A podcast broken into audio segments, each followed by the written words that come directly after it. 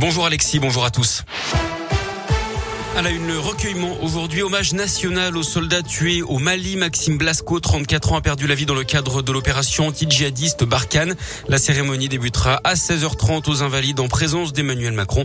Les insignes de chevalier de la Légion d'honneur lui seront remis à titre posthume. Le président qui échangera également avec la famille du caporal-chef. Demain, un autre hommage lui sera rendu à Vars, en Isère, par ses frères d'armes du 7e bataillon de chasseurs alpins. Lui avait été grièvement blessé à la tête à Rive de Gier dans la Loire la nuit du 14 mai dernier. Un policier de 51 ans s'est vu remettre les insignes de chevalier dans l'ordre national du mérite par Gérald Darmanin hier. Ce brigadier chef était intervenu avec un équipage de police dans le quartier du Grand Pont pour tapage nocturne. Sur place, la patrouille avait été prise à partie par une quinzaine de personnes.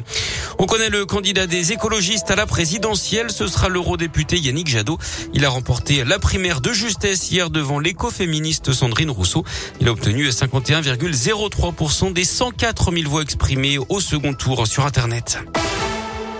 Des séances de psy remboursées dès l'âge de 3 ans, c'est ce qu'a annoncé Emmanuel Macron hier. La Sécu prendra en charge ces séances sur prescription médicale à hauteur de 40 euros pour la première séance, 30 euros pour les suivantes. Le président annonce également la création de 800 postes dans les centres médico-psychologiques pour réduire les délais d'attente. Les psychologues qui manifestaient partout en France hier, notamment à Lyon. L'actu local, c'est aussi la fermeture de l'école Jean de la Fontaine à Clermont-Ferrand jusqu'au 11 octobre. La maternelle, on le rappelle, est envahie par les puces depuis au moins 10 jours. Des opérations de désinfection par fumigation ont été lancées. Les 167 élèves sont répartis dans d'autres lieux de la ville. Cette commune de l'Ain reconnue en état de catastrophe naturelle, Pondin, Priès, Salavre et Verjon, suite aux inondations et aux coulées de boue survenues en juillet dernier, mais aussi à Guérin, Haute-Cour, Romanèche et Amberieu en budget pour des mouvements de terrain en avril et septembre 2020 à cause cette fois de la sécheresse. Les sinistrés qui ont désormais 9 jours pour contacter leur assurance. Le patrimoine culinaire auvergnat attaqué dans une étude de l'association UFC Que Choisir remet en cause le label AOP pour le Saint-Nectaire et le Cantal d'après la montagne.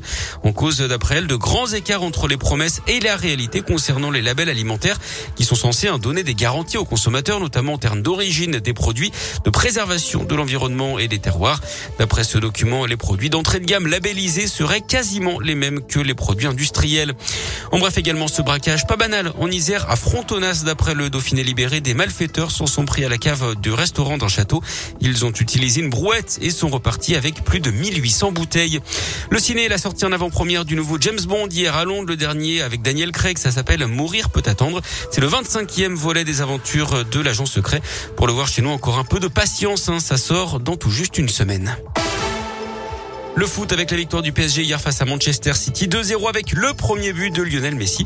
À suivre ce soir Lille qui joue en Autriche à Salzbourg.